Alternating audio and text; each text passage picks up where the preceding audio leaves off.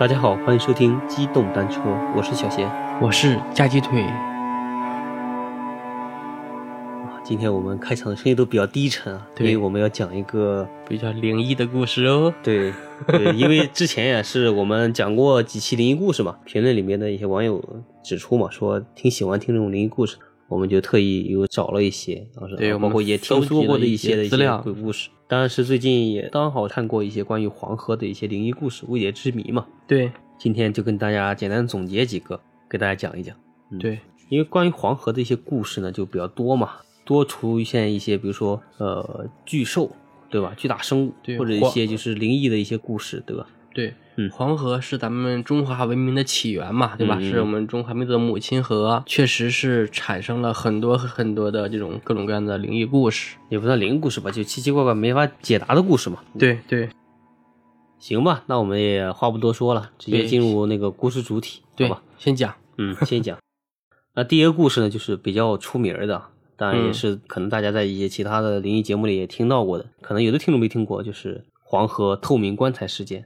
这个我都没听过，你真没听过吗？真没听过。就以前古也不是近现代，就是几大灵异事件里面，这个是其中之一啊。没有，行吧，那今天我就跟大家讲一讲，好的，因为在八十年代的时候啊，之前那个黄河不是老决堤嘛，对，就是因为黄河毕竟它是那个泥沙比较多，嗯，然后是八十年代开始以后，国家就组织了一些就是黄河清淤和一些河道改造的一些工程，对，嗯我觉得八十年代好像是出了好多这种 类似这种灵异事件啊这种灵异事件啊，奇奇怪怪的而且很多那种比如野生动物的哈，比如巨龟、巨蟒啊、对巨对对蛇的也出过很多，对，那那也不知道，反正可能是那个那个年代的特色吧。也有 可能。对，嗯。然后黄河九八年代啊，就是黄河每年都会要进行一些中下游的一个清淤工作，大概是在那个八三年左右的十月份吧。那十月份也快到冬天了，然后是在山东省的一个叫东明县的一个某的河段里面，然后是要清淤。清淤的时候，突然间就是有一个人在河堤里嗷嗷大叫，嗷嗷叫，对，嗷嗷叫，然后是声音就极其凄惨。紧接着呢，就所有在河床里面清淤的一些工人都开始嗷嗷叫了， 啊，这还传染，对，就已经出现了人传人事件。可怕。 嗯，因为这个时候呢，刚好也快到吃饭点了嘛，岸边做饭的人就吓到了，以为要做啥事儿嘛，就赶紧跑过来看，跑过来看，哎，大家又停了，就不再叫了。啊然后一问呢，大家也不知道发生什么，就是没人知道自己刚才在叫。我没叫啊，嗯，对，就这个意思， 是吧？就可能 是这样啊，就应该是在河床边上做饭的一些人，嗯听到河里面有人在叫，嗯嗯但具体他们要再过去的时候，发现就没人在叫了。嗯，没人在叫以后，再问那些工人们，那那些工人就说我没有叫。嗯啊其，实每年清淤呢，得给大家讲一下这个背景。每年就是河段的清淤对，以前都是找当地的农民嘛，因为毕竟这个东西其实就是一些体力活，对吧？农民就是挥挥锄头、刨一刨地，对吧？清清淤就是给一些工钱就结束了。对，所以说，基本上挖河床的就是一些当地农户的一些壮劳力，嗯岸边呢，就是可能是家里的一些老人了、妇女了做饭，大概每年都会就有做一些这些事情。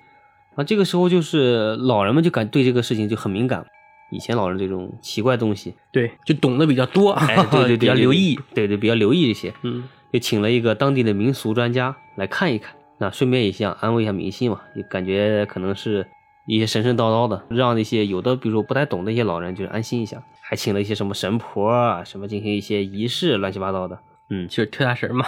对对对，就跳大神。然后那个民俗专家到了当天下午啊，就河床说清淤清出了一个棺材。哇塞，嗯，那这个清棺材那个可能啊，比如说一些河床里面的是有些棺材就很正常，是不是挖古墓了？对，可能是想到挖古墓了。但是这个棺材呢，它奇怪就奇怪在它是个透明的棺材。透明对，水晶棺材呀，嗯啊对，你可以理解为水晶棺材，但这个东西可能不是水晶棺材。水晶棺材、嗯玻璃棺材，对吧？千年寒冰棺材， 对，反正是透明的。嗯，因为这个棺材当时挖的时候嘛，就是可能只是挖出来一个顶盖儿嘛，棺材盖儿。嗯，然后是大家呢把那个上面的那个淤泥清扫干净以后，发现里面还能看到小鱼在棺材里面游动。嗯，那能看到小鱼在棺材里面游动呢？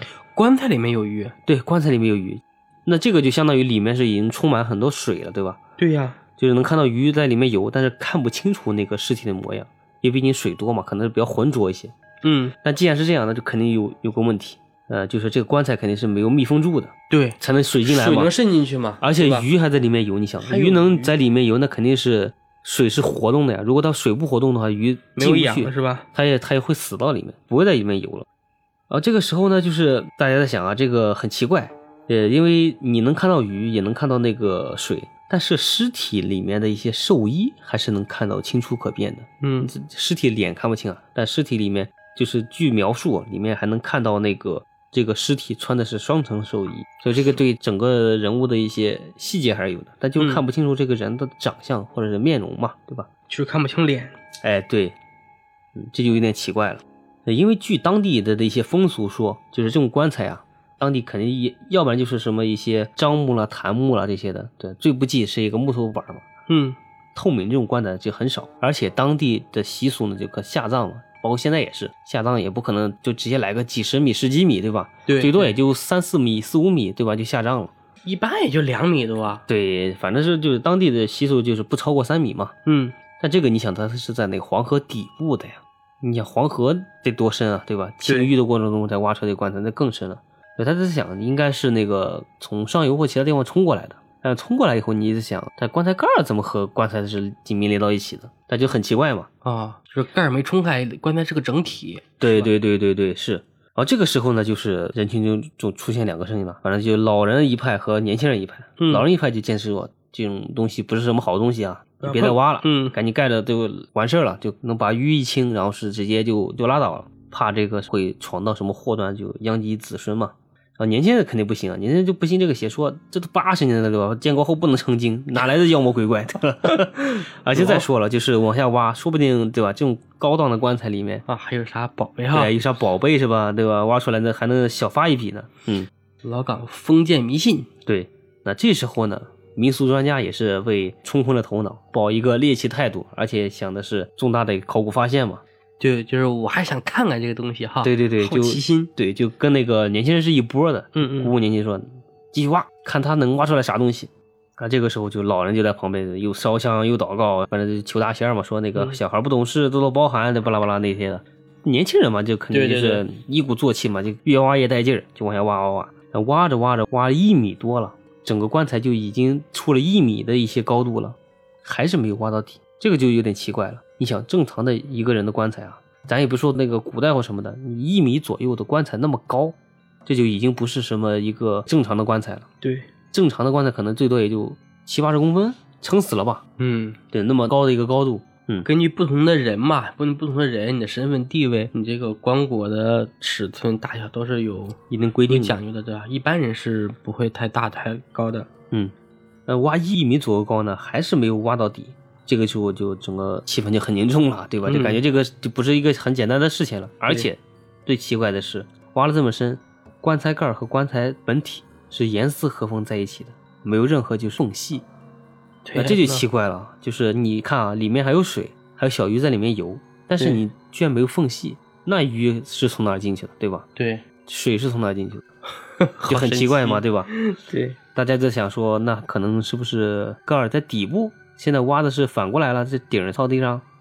但是这个问题就又涉及到一个事儿了，就哪有人的那个棺材是在底部开口，在顶部合到一起的？也是啊哈。嗯，反正大家就想的是那个顾不了这么多了吧，挖都挖一米多了，那就往下挖呗。想的意思就是这棺材能有多高，对吧？往下再挖点儿，那基本上就能挖出来了。但是大家越挖越不对劲，一直挖到两米深，就是等于说整个棺材就露出地面有两米深的高度，还是没有见到底儿，这个就很奇怪了。而且你想清淤现场嘛，对吧？肯定不是说就是在棺材边上挖一小块儿，对，因为你还要保证那个周围的一些淤泥不往下继续往外流，对吧？影响你挖掘的工作，就挖出了一个深有两米多、直径有四十米宽的一个大坑，就跟考古一样嘛。直径四十米，嗯，对啊，我的天呐，嗯，啊，这个时候呢，就已经而且挖的泥已经是胶泥了，不是那种一般的淤泥了，就很粘的那种泥。嗯，这个就往下挖就很奇怪嘛，就挖不动了。然后大家就想，这已经不是什么一个一个正常的棺材的该出现的一个问题了。你想，已经挖一米五深，还是没挖出来，大家都已经慢慢都不再说话了，空气都很凝重嘛。要是就是有人就碰到棺材，就发现虽然是冬天啊，嗯但那个棺材冷的那种寒冷程度就出奇的冷，嗯嗯，炸骨头那种冷啊，我刚前面说的是千年寒冰棺材，也有可能，但他为啥不画呢？是吧？啊。哎，因为你想十月份啊，虽然说已经快要进冬天了，但十月份在北方其实也还好啊，应该对也不是太冷的，应该空气也就十多度嘛。就是国庆节嘛，对呀、对吧？这儿是秋天，对，但就是大家就感觉那个棺材很冷，而且就是你想那个高度已经来到一米五、两米左右的一个高度了，还是没挖到底，嗯这就很奇怪了。这个时候就有人说还挖不挖呀？这个有点奇怪了，要不咱就回 填？有点哎怂了。对，有点怂了，对吧？带头有个人说挖，这是大白天的太阳底下的，那还能见鬼不成？挖，我就不信了，看他有多深。总有这种大胆的人啊。对，总有这种大胆儿。那然后大家呢就跟着他一起挖呗，对吧？挖着挖着挖着，人换了三波了，而且棺材露出了高度已经比人都高了。你想它有多高？天哪，这就已经不是一个正常的棺材了呀，对吧？而且更奇怪的是，这棺材里面的尸体是根据你挖的高度，它一直在不断变化。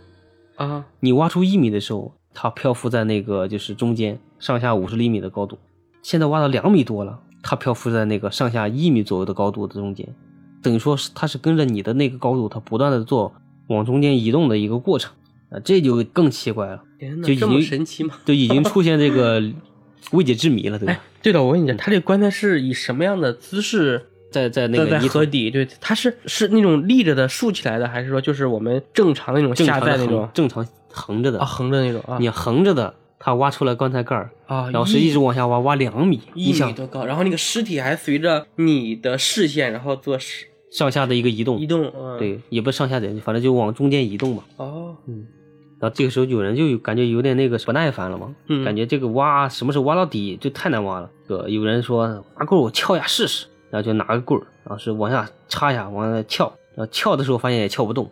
呃，有人就说呃，科学解释嘛，对吧？就说这个你肯定撬不动了，棺材这么高这么大，对吧？而且里面还有水，你怎么能撬动呢？然后这时候就有一拨人说，咱也别挖了，请风水师傅过来啊吧，找风水师傅帮咱们看一看，因为这个这个事件已经不简单了，光靠纯科学，当时已经解释不清了，还是不太敢挖了，其对，实，还是不太敢挖了。然后就请到当地一个特别有声望的一个老先生，嗯风水大师来看。嗯那这个风水大师呢也很神奇，他等于说是祖传的看风水，啊，那祖传算命的，祖传的，对，十五岁的时候，他就在那个当地的集市上帮人算命。当地人那时候就说，在集市上碰到就这个风水先生，嗯年轻的时候十五岁，当地人就说你这么年轻做什么风水先生？这个先生就说，哎，你命太硬，都是被家里逼出来的，所以你生下来的时候嫌家里穷不哭。这个人就直接大惊失色，啊因为他生下来的时候确实不哭，是被家里用那个打哭的，而且知道这个事情的人只有接生婆、嗯啊，他妈还有他，嗯，可能他爸也知道。我操，这么神奇吗？ 对，然后是他说他妈后来告诉他，这就是他当年的十五岁的一个轨迹啊。而且这个人呢，他不光是那个算命啊，他最厉害的就是看风水，嗯包括阴阳宅，给人一些破解就是灾祸的一些事情。而且这个先生就是属于那种比较算是良心的吧，就这么说，正规跟人家算命的人，嗯不是那种谋取暴利的，呃，也就是收点小钱或者收一点就是那个辛苦费，嗯，嗯，只是为了帮大家解一些这些灾难，嗯，而且说他爹更神，就算命先生的爹，对，算命先生他爹，嗯，说他能通过坟头草能判断这个墓里面这个人的年龄、性别以及是怎么死的， 简直就成神棍了，对吧？有 点，这太牛逼了，嗯，就已经成神话故事了啊！这就是这个算命先生的一些生平介绍。啊那大家把这个算命先生就是风水大师嘛，请到现场以后，大师看到这棺材就大惊失色嘛，估计心里在骂娘：“你们这帮逼是真敢挖呀，什么都敢搞。”不想活了吗？嗯，那后风水先生来的说，那个大家不要用铁锹了，全部用木锹吧。嗯然后是用木锹挖可能会好一点，但他也没说要挖，因为当地人就就那个在等着他嘛。这个风水师啊，就绕着这个棺材转一圈儿，转两圈儿，看了足足半个多小时，三十多分钟。当时走到边上，跟那个民俗专家说：“这一定要挖吗？”那民俗专家那肯定现在已经被那个一定要挖。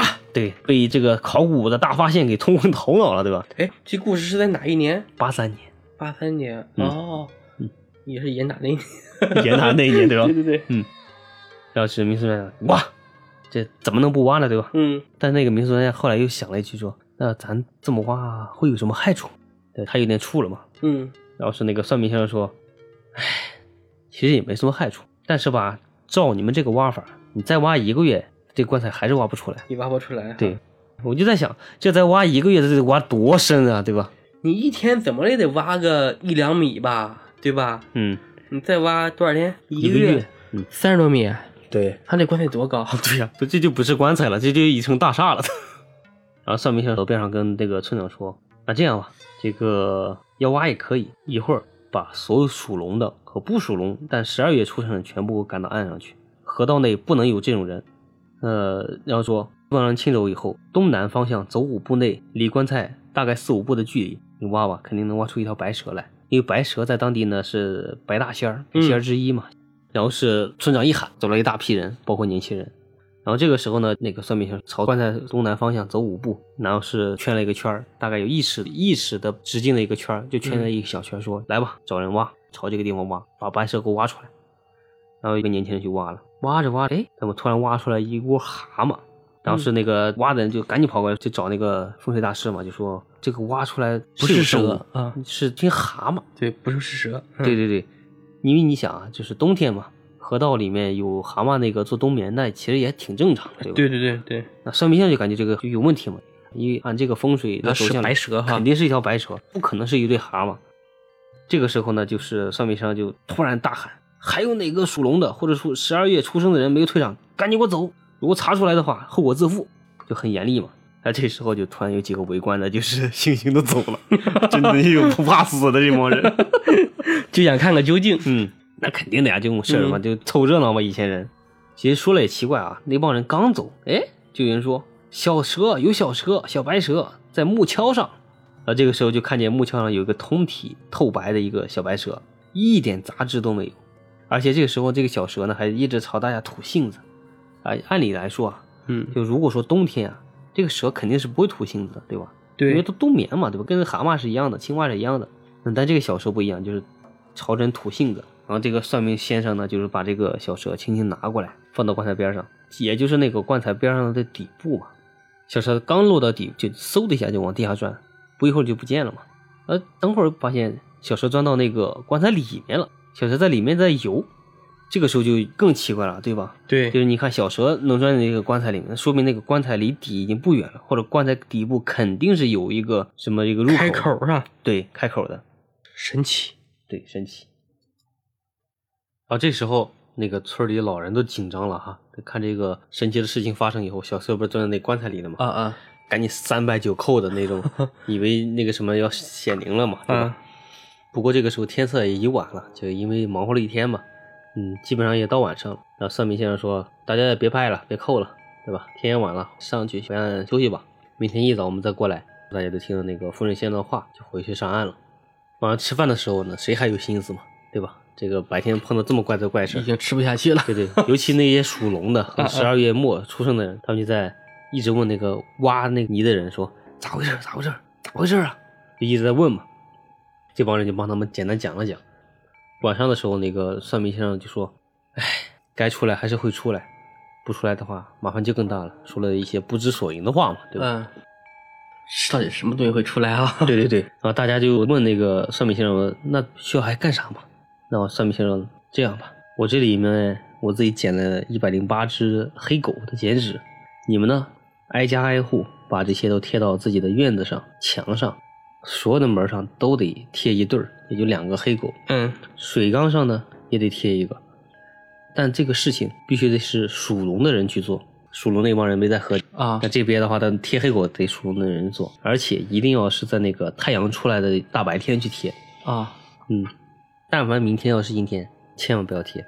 啊！嗯，这个老是搞那些神神叨叨的东西。 对对对对对。顺便还嘱咐了他们说，那个贴的时候要看一下那个水缸里面会有多少水，嗯，看有没有那个水缸在外面那个浸湿的痕迹，水缸有没有漫出来、啊那种的。呃，然后是大家听了那个算命先生的那个嘱咐嘛，就回去各干各事儿了。那夜里村里老大爷睡不着， 嗯抽着那个自己的旱烟袋，就在旁边在瞎聊天儿。有一个关于黄河的一个传说，就叫秃尾巴老李，啊，对不老李，哎，这好像听过吧？很熟悉是吧？秃尾巴老李呢，就是那个大家对那个龙王的一个代称、啊，代名词，因为说的是每六十年黄河就会泛滥一次嘛，嗯以前的嘛。传说就是那个很久以前，就是黄河边上有个小村嘛，一个年轻的媳妇儿，那个守着一个她卧病的那个老母亲，啊，老母亲呢就特别想喝口鱼汤，那这个时候外面就下倾盆大雨嘛，去那儿买鱼也买不到了。突然间，这个时候就电闪雷鸣，从天上掉下来了一个金色大鲤鱼，啊应该类似于现在大锦鲤吧，嗯估计是。黄河鲤鱼，对对对，然后是有五六斤那么重的。那媳妇儿一看，我的天哪，想要啥就来啥，对吧？ 那想要鱼就来鱼。结果呢，就把这个鱼抱回家了。那这个媳妇儿呢，可能她也心善嘛，想着这鱼那个也可能是从那个河里被卷上来的，对可怜。但是她老娘也想喝鱼汤，她就把鱼尾巴给剁下来，把鱼又放生了。 啊，我就在想， 也原来是这样，你把鱼给剁了尾巴了，它还能活吗？对吧？当然这个就神话故事嘛。啊啊，嗯，然后是自此以后呢，就这条鲤鱼就没就有是没尾巴没有了尾巴。嗯而这条鲤鱼呢，传说啊，就是被贬下凡的一个龙王。嗯，但也有人说，就是和其他龙王斗法的时候，就是斗败了，啊掉下来的一个龙对王。那这条龙王主要是就管那个黄河的，就是龙王那个也通情达理嘛，也没有怪罪这个媳妇儿，但是他就养成了一个习惯，就是每六十年就隔一次甲子年，就会黄河泛一次洪水。那这个就话外题外话了，嗯咱就不再往外说了啊。呃，第二天天亮了，是个大晴天儿，大家都开始分头行动了。嗯嗯，就有人去贴贴纸，狗啊呃，有人去去那个河道里面去挖挖棺材泥、挖棺材。啊，然后还在是挖呢是吧？ 还在挖。算命先生先到，他就在那个旁边立了一个香炉，点了三根那个香，然后就念口诀嘛，念有一次，反正就是什么什么的，记如令，太上老君，巴拉巴拉巴拉那种的。太上老君嗯急急如律令，对，但第二天奇怪的事情发生了，就是棺材啊，它莫名其妙自己长出了二十厘米，啊，自己往外冒，冒出二十厘米。怎么看到冒出二十厘米呢？就是等于说最底部的二十厘米带有泥，啊，嗯，这肯定就不是那个有人挖的了。对对对对吧对，前面是人挖的嘛，对对对，算命先生就烧完香以后，就突然间指着棺材的西南角说：“这里面挖，挖到挖不动为止。”一堆人就过来，在那个开始挖了。这个时候呢，就是那个贴黑狗纸的一些人也跑过来说：“那个先生，先生，先生，缸还有一拃就满，就等于说缸水在涨，一直往上涨，对吧？”嗯，然后这个算命先生看着那个就是棺材里的小蛇还有鱼，就是在不停的打架嘛，嗯，那也没说话，就突然间咔嚓一声，什么断了？一炷香断了。啊就三根香断了一根香，啊啊啊！还居然还能发出咔嚓一声很大，而且随这咔嚓声一响，两根木锹就挖那个西北角木锹的那个两个人的木锹也折了。嗯，就只能用木锹挖哈，前面说的，对，只能用木锹挖，不能用铁锹挖。啊，这个时候呢，这个算命上就赶紧跑到那个铁锹折的地方，用手刨，还没刨两下，就刨到了一个铁墩儿，铁墩儿上面还有一些图案乱七八糟，咱就不知道了啊。而且那个铁墩上面还拴着一个大铁链子，镇魂钉对，镇 锁魂链，啊，可能是吧。这开玩笑，开玩笑，对对对，这就更奇怪了，就是一个透明棺材上面拴着一个大铁链，大铁链上面连一个大铁墩，就等于说墩子上面是棺材，然后是墩子上面还拴了一个大铁链，嗯，这就很奇怪。就是现在这相当于已经挖到那棺材底了嘛，几个小伙子就上来轻轻一推，哎，棺材就还能震动一下，等于说能被晃动了。对，就基本上已经快被挖出来了哈。对对对，那那这这这这，反正几个小伙儿就瞎搞嘛，就那个算命先生说赶紧不要动，赶紧让他上岸去，嗯，可能是属龙的一帮人。有可 能，嗯，要是民俗专家呢，就从远处过来，他看了看铁墩上的画面，突然说：“哎，不对劲儿啊，这应该是在井里的一个铁墩儿啊，一般是用来镇那个井里的泉眼来用的，怎么会跑这儿呢？河里面怎么会有井里的东西呢？嗯，对？吧？再说了，这玩意儿你就算要是和那个棺材一起下井，那个这么大棺材，那井肯定也受不了啊，哪有那么大的井？” 是啊，嗯，然后是那个算命先生就想，可能是他看出了一点东西，就说了两个字：高手， 高手高手。啊，做这个局儿的是高手，对，嗯那咱后面再说。那先生呢，就顺着这个铁链一直往上看，发现这个铁链不光生锈了，有的地方还可能要快断的一个痕迹了。就先生就越看脸色越不好。突然间，这个先生直接就是拿头开始撞棺材了，右头撞棺材，咚咚咚的几下那个撞，嗯，把那个自己撞的自己啊，就血流满面了，而且声音传得很远。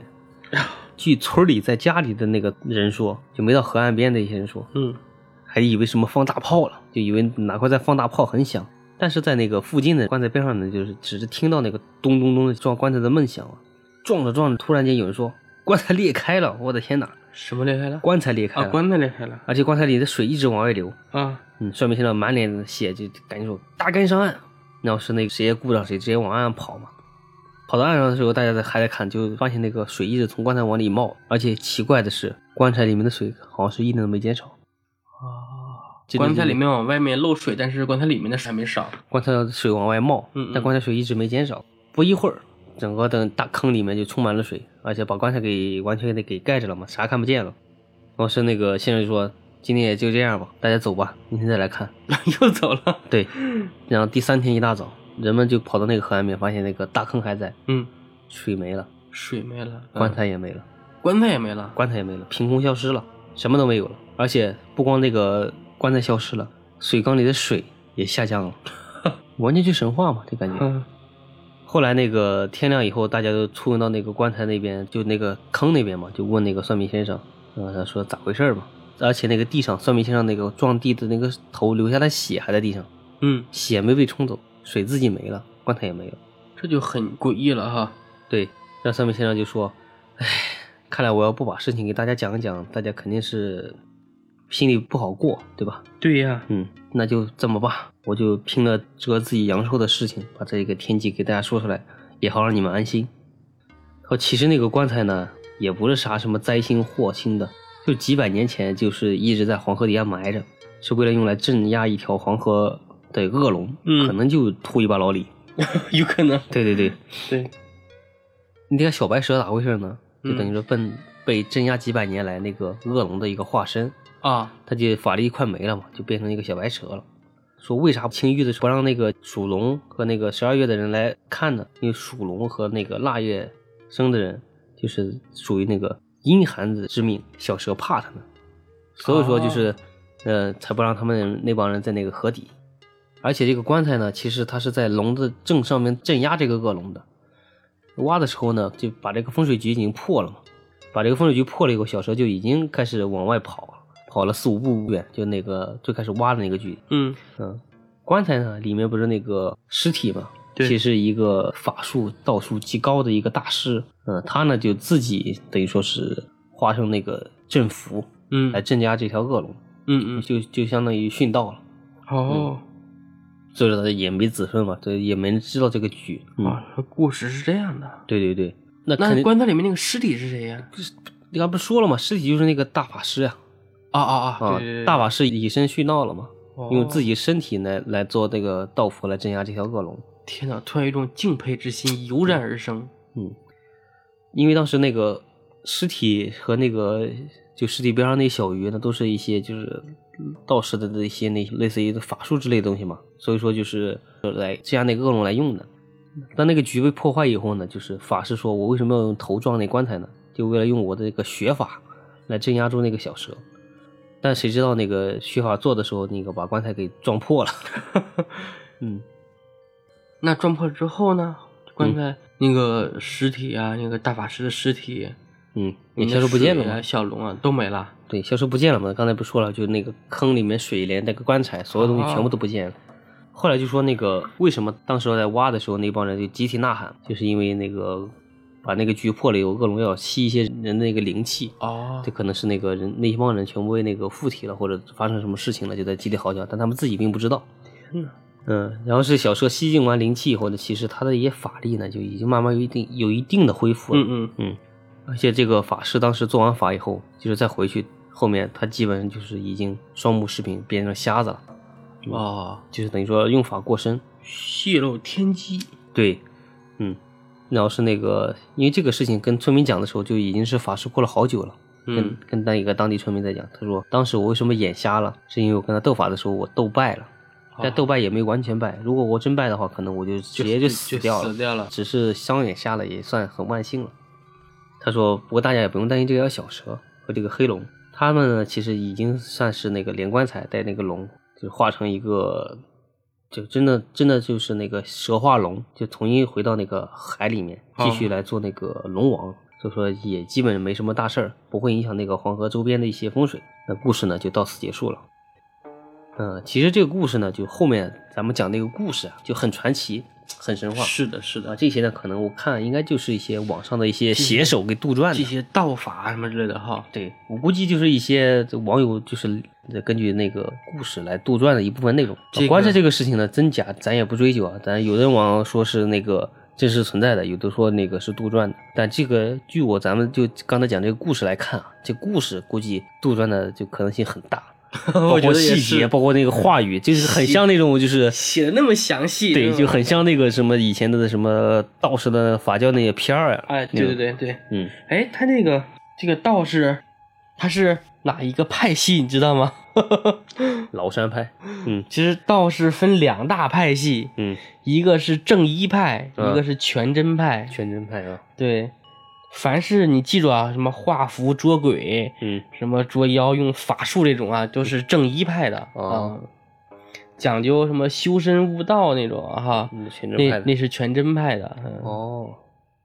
哎，对了，咱们什么时候安排一期那个道家道法术的一些一些啊故事吧？什么茅山术啦，什么茅山道士啦这些的。行啊，那要不下期看看整一期，可以可以跟道士相关的。可以可以我觉得道士斗法，而且道士作为我们本土的这个唯一那对个对几个宗教，对宗教啊，嗯我觉得还是值得讲一下啊。对对对张天师，对，张天师， 张天师对，咱们以前也提过张天师啊，他对不是提一个过人，他对是一个职位，对，嗯他是一个个职位头衔，嗯对一个头衔，相当于皇帝啊，对对对，总经类似理，对，类似于这种的一个就教皇这一类的。对对对对对，行吧，我回头整一期资料来讲一讲，那其实关于黄河的一些灵异事件呢，还有很还有很多，对，包咱括们一些什么呃黄河巨龟啦，还有是黄河断流呀，黄河断流啦，蒋介石什么挖黄河挖出蛟龙啦，对对对这个对大家都可以从网上找一些资料自己来看一看。